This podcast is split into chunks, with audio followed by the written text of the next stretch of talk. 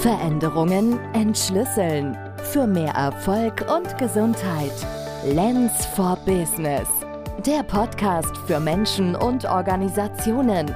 Von und mit Maike Lenz-Scheele. Hallo und herzlich willkommen. Hier spricht Maike. In der heutigen Episode geht es um smarte Unterbrechungen. Welcher Art smarte Unterbrechungen sind und welche nicht? Wie es sich verhält, damit Arbeitsabläufe zu bündeln oder aufzuteilen, was FKK im Arbeitsumfeld zu suchen hat und ein Schlüsselmoment, der zeigt, was ich tue, wenn mein Hirn leer ist. Es ist äußerst effizient, Aufgaben zu bündeln und nacheinander abzuarbeiten. Für mehr Beweglichkeit und Abwechslung sorgt man allerdings, wenn man selbstbestimmte Unterbrechungen in den Arbeitsablauf mit einplant. Denn Effizienz ist nicht alles. Effizienz bedeutet gut zu arbeiten im Sinne von schnell erledigen und wenig Mittel dafür zu benötigen, also sparsam in Zeit und Ressourcen zu sein. Übertriebene Sparsamkeit geht auf Kosten des Menschen, der die Arbeit ausführt. Wenn Effizienz vor den Bedürfnissen des Menschen steht, dann geht es langfristig auf Kosten der Effizienz. Effizienz um jeden Preis beeinträchtigt die Produktivität und wird teuer. Die meisten kennen wahrscheinlich die Situation, dass sie schon lange am Schreibtisch sitzen, an einer Sache dran sind und es braucht nicht mehr lange, um die fertig zu machen, aber eigentlich sind, ist man durch damit. Man kann sich nicht mehr gut konzentrieren. Und dann kommt so eine Stimme, die sagt dann, ja komm, jetzt streng dich nochmal an, das kriegst du fertig und dann ist es rum. Also dieses Durchhalten für eine gewisse Zeit, damit man dann einen Haken hinter die Aufgabe machen kann. Und was dann in solchen Situationen häufig passiert, ist, dass man ganz viele Flüchtigkeitsfehler macht. Mehr wie gewohnt. Und die darf man dann hinterher wieder ausbügeln. Im besten Falle ist es einfach nur die eigene Zeit, die man dran gibt.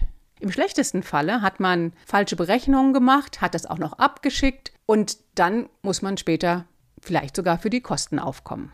Und das sind die sogenannten FKK, die Fehlerkorrekturkosten.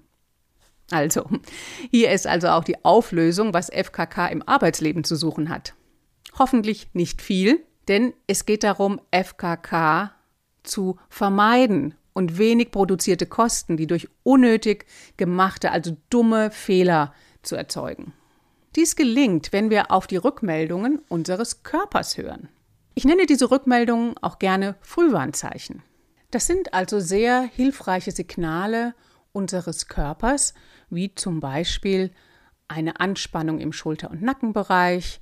Das kann eine innere Unruhe sein, die zu zuckenden Beinen führt. Das kann sein, dass ich mich irgendwo anstoße, weil meine Bewegungskoordination nicht mehr so gut funktioniert. Das kann aber auch sein, dass ich merke, ich bin unkonzentriert und ich muss einen Text dreimal lesen, bevor ich verstanden habe, worum, worum es geht. All das sind Phänomene, die wir beobachten und als Frühwarnzeichen identifizieren können.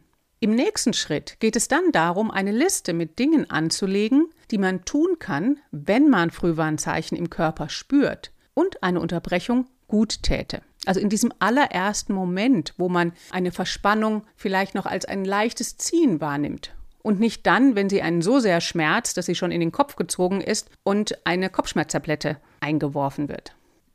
Wenn ich Aufgaben bündele, um sie am Stück zu erledigen, kann es zum Beispiel sein, dass ich mehrere Telefonanrufe hintereinander lege, um die dann in einem Rutsch abzuarbeiten.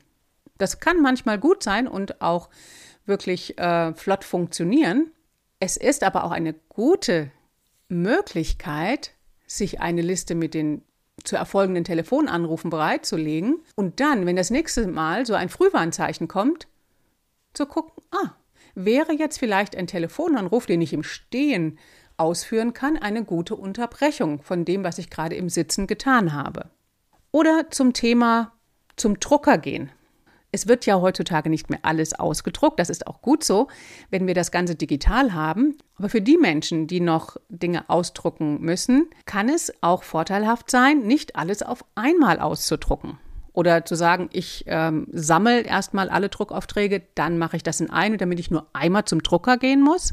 Ja, es ist nur ein Weg, aber es kann eben durchaus hilfreich sein, wenn ich die Druckaufträge unterteile und mir selber damit die Notwendigkeit verschaffe, dass ich immer wieder zum Drucker gehe. Das sind so kleine Tricks, die ich von Seminarteilnehmern bekomme, wenn ich die frage, was machen sie denn in ihrem Berufsalltag als Wissensarbeiter, der viel am Schreibtisch sitzt, um nicht so viel sitzen zu müssen. Und das war zum Beispiel auch ein Tipp von einer Seminarteilnehmerin, die sagte, ich mache immer kleine Druckaufträge und möglichst viele am Tag, damit ich immer wieder zum Drucker gehen kann. Wir können also die Tätigkeiten, die in unserem Arbeitsalltag anfallen, unterteilen nach der Art und Weise, in welcher Haltung die Aktivität ausgeführt wird. Im Sitzen, im Stehen oder in Bewegung. Wer im Großraumbüro arbeitet, kann dann natürlich noch vermerken, für was Ungestörtheit wichtig ist und wann eine leichte Geräuschkulisse ganz angenehm ist. Meine Liste, und die ist ganz individuell, kann bei jedem anders aussehen, kann hier mal so als Beispiel dienen. Im Stehen schaue ich gerne die E-Mails durch. Ich trage Termine in meinen Kalender, ich erstelle Mindmaps, ich male Flipcharts und alles, was so mit kreativem Denken zu tun hat. Im Sitzen bin ich sehr gerne, wenn ich meine Buchführung mache oder wenn ich Posts in Canva erstelle zum Beispiel. In Bewegung gehe ich zum Drucker, der ist tatsächlich zwei Stockwerke tiefer, da habe ich das Treppensteigen noch dabei. Oder wenn ich den Scanner bediene, das ist der, die gleiche Entfernung, oder wenn ich mir zwischendrin einen Tee koche. Wenn du jemand bist, der sich einen Tagesplan macht mit den zu erledigenden Aufgaben, dann schau dir deine Liste an und überlege mal, was du nicht im Sitzen tun musst und welche Tätigkeiten vielleicht als gesunde Unterbrechungen dienen können. Schreibe diese smarten Unterbrechungen mit einem Zeitaufwand von etwa drei bis fünf Minuten gesondert auf einen Zettel. Für den Moment, wenn du das nächste Mal ein Frühwarnzeichen deines Körpers verspürst und dich entscheidest, es nicht zu übergehen. Schau auf die Liste und wähle eines aus und tu es dann auch. Unterbrechungen von außen führen häufig dazu, dass wir ein Gefühl der Hilflosigkeit und Fremdbestimmtheit haben. Smarte Unterbrechungen, die ich selbst initiiere, schenken mir ein Gefühl der Selbstermächtigung. Ich kann meine Situation beeinflussen, im Gegensatz zu ich bin ausgeliefert. Hier gibt es noch einen kleinen Haken.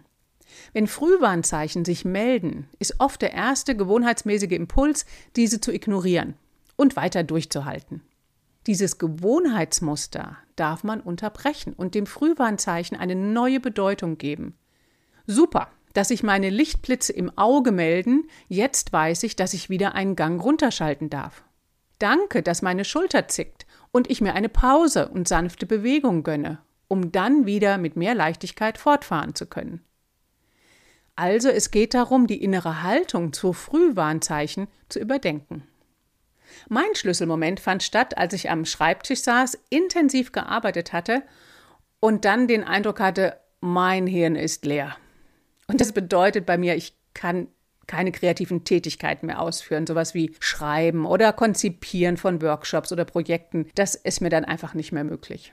Nach einer kurzen Pause mit Wasser trinken und Luft schnappen wechselte ich dann den Standort und machte meinen großen Bildschirm an und setzte mich an die Buchführung. Und früher hätte ich mir das nie vorstellen können, aber mittlerweile finde ich die Buchführung echt super, weil ich da immer kleine Dinge habe, die ich so stumpfsinnig eingeben kann oder bearbeiten kann. Das sind wiederholende Tätigkeiten, bei denen ich nicht viel nachdenken muss und wenn ich die erledigt habe, fühle ich mich einfach besser. Notwendige Dinge wie auch Geschirrspülen oder Aufräumen. Ja, wenn die Buchführung gerade mal nichts hergibt, kann ich natürlich auch sowas tun. Manchmal bekomme ich danach nochmal einen Kreativflash. Und manchmal ist danach der Arbeitsteil des Tages einfach vorbei. Auf jeden Fall endet der Arbeitstag für mich mit einem guten Gefühl sodass ich am nächsten Tag auch wieder motiviert starten kann.